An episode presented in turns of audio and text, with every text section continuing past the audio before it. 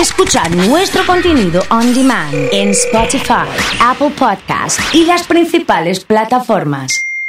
Comunidad Fan. Elegante que lo que. Qué bárbaro este fenómeno que se ha viralizado en todos los lugares. Estamos con Pablo Feldman como todos los lunes para, para charlar en cada inicio de semana. Pablo, buen día. ¿Estás copado con Elegante? ¿Lo conoces? ¿Qué onda? Sí, lo conozco, pero no, francamente no podría No caer en esa actitud de... No, no, no, no. La verdad que para que me cope de elegante yo debería reencarnarme, no creo, no, no. Francamente no. Me parece interesante, lindo, algunas Sí. de las cosas que le dice me resultan in- interesantes, pero no. Digamos que yo podría coparme con algunas cosas, digamos, cercanas a la cuestión generacional, con algo de voz, Mira, con algo de trueno, Nati Peluso, pero, eh, ¿qué te parece? Sí, Nati también me gusta. También. Sí, sí, incluso alguna También. cosa de Nicky también. Mira. Pero no, a elegante no llego. No, nunca fui elegante yo, además. Eso Está también bien, está bien, está bien, está bien. Bueno, eh, digo porque, viste, está todo el mundo con esto y, y en esta función de compañía de la radio también y tratar de, de generar buena energía desde cada uno de los lugares, eh, cambiar un poquito el más foco. valoro. Eso es, lo que más, eso es lo, más, lo que más, por supuesto, eso es lo que más valoro del pibe, eh, más allá de sus calidades musicales o, a poética y todo eso, que Sí. va por otra vía. Creo que su aporte en ese sentido es muy importante y por eso sería una tontería descalificarlo ponerse en música culta y esas huevadas, ¿no? Totalmente. Esto ayuda y la verdad que si ayuda es buenísimo. Bueno, te encuentro en qué momento, qué estás haciendo y hablemos un poco. Estoy en mi casa acomodando un poquito la post-tormenta en el jardín. Tenemos un jardincito atrás con Sí. hojas, ahora hay dos millones de hojas más o menos, porque tenemos los árboles que plantaron los fenómenos de esta ciudad que tiran, viste, en primavera te hacen, te dan alergia y en, y en otoño te tapan las bocas de tormenta. No, además que no te agarre 150 años. que no te agarre un fruto de ese árbol porque te, te- arriba Te del auto te sí, abolla y en la cabeza ni te digo, Sí. ¿no? De verdad. En la cabeza. Sí, el auto yo mucho cuidado no le tengo, pero sí, Sí. es verdad. Sí, sí, molesta. Pero bueno, estamos en esas tareas. No saber la cantidad de hojas que hay, la verdad que es deprimente, porque se terminó de pelar el tilo que tenemos en casa también. Este no tiene ni una sola hoja. Después, si querés, te mando una foto. No es muy lindo. No es lindo porque el otoño tiene esos Descriptivo, colores. claro, claro, claro. Y atrás hay un árbol de palta que tiene una tela donde mi hija más pequeña se cuelga. Ellos duermen todavía. Ajá. Feriado. Sí. Feriado. ¿Iván está durmiendo Este, todavía? ¿Iván duerme? no, no, Iván está escribiendo. Ah. Nosotros acá tenemos una broma interna. Sí. Cuando mi viejo, mi mamá le pedía algo a mi viejo, cuando Sí. en la época que mi viejo laburaba, ¿no? Sí. Mi viejo zafaba diciendo, no puedo, Nelly, tengo que, tengo que escribir. Ajá. Y en realidad mi viejo escribía de verdad, porque hacía, era la otra época de la radio donde se escribían los guiones, los textos para los locutores, los micros, las aperturas, y entonces con esa zafaba. Ahora cuando Iván le pedimos alguna tarea de, este, de las características que estoy haciendo yo, ¿viste? porque mientras estoy hablando con vos estoy pateando una hoja, Sí. eh, tengo que escribir. Ese es su un homenaje a mi padre. Como me pega bajo el cinto, viste, yo lo dejo, andá y escribir. Está bien, está bien, está bien. Pablo, Pero bueno, pero sí. eh, pensaba, ya para meternos en los temas, ¿cuánto dinero va a gastar el, el gobierno ayudando a los sectores eh, más perjudicados por, por la pandemia? Eh, ¿hay, ¿Hay algo eh, publicado? ¿Se sabe? Eh, ¿Se especula Sí, con eso? sí, yo, yo, yo te voy a corregir el verbo, Otto, Sí. si vos me permitís. Sí, por favor. Va a invertir. Va a invertir.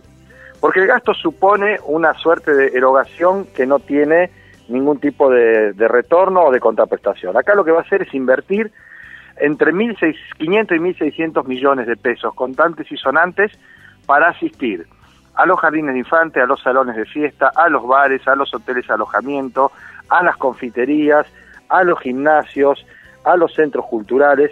Esa la va a sacar del bolso para pagarle a los trabajadores y ayudar a los empresarios y dueños de esos lugares a sostener su emprendimiento.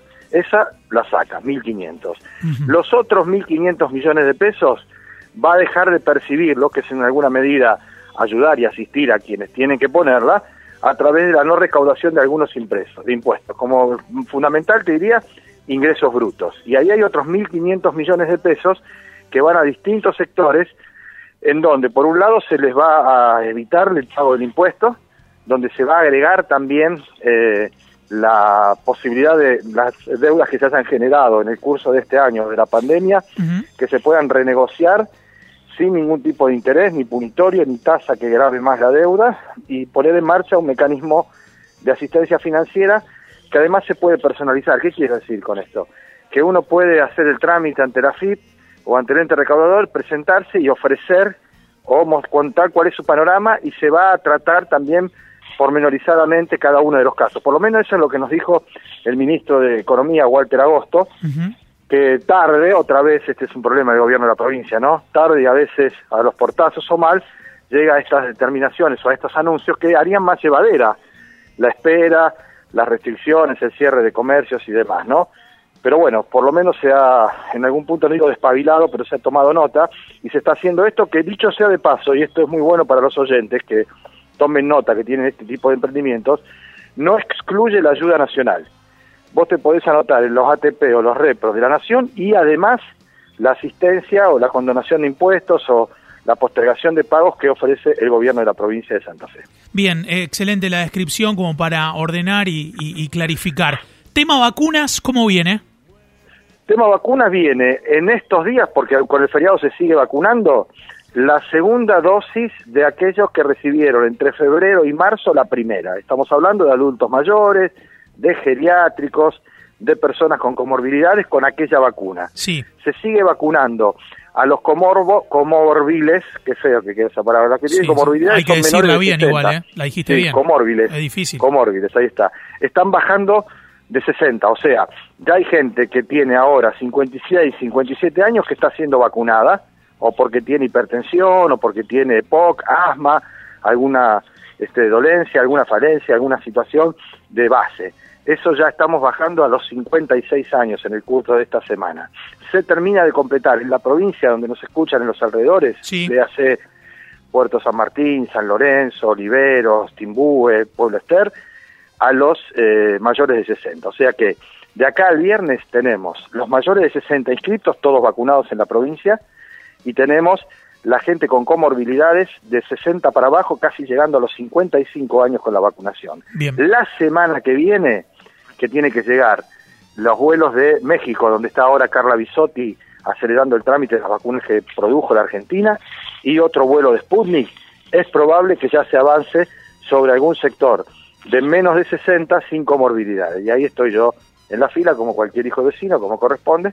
Tengo 59.3, 59 y 3 meses, y ahí empieza ya a bajarse el rango de las personas que requieren la vacuna, ¿no? Que la verdad que si esto va hasta el 30 nada más, y no estoy seguro que vaya hasta el 30, ya se están moviendo y muy bien los terapistas, la Asamblea de la Salud, pensando en que por ahí otra semana podría ser de, restricciones moderadas, modificadas, pero restricciones al fin, este, vamos a tener más de 300.000 rosarinos vacunados. Y eso la verdad que es un número importante para bajar el estrés del sistema de salud, porque eso sigue en 96, 97, 93 en el privado, eso fue una buena noticia en la jornada de ayer, pero seguimos teniendo números muy altos, una cantidad de contagios importantes que empezaría a ceder, en principio, y esto dicho por los epidemiólogos, a partir de este fin de semana. Miro eh, a, lo, a lo lejos, pero a lo cerca, con lo que implica la contradicción, eh, y me aparecen elecciones. ¿Cómo estamos con eso?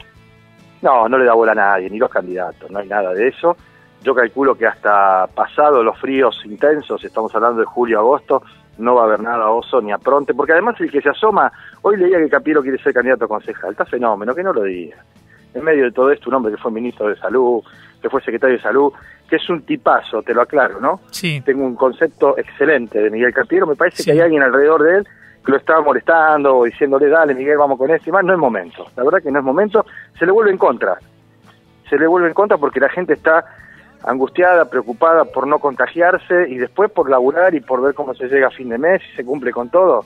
La verdad que hablar de campaña, de candidatura ahora me parece absurdo.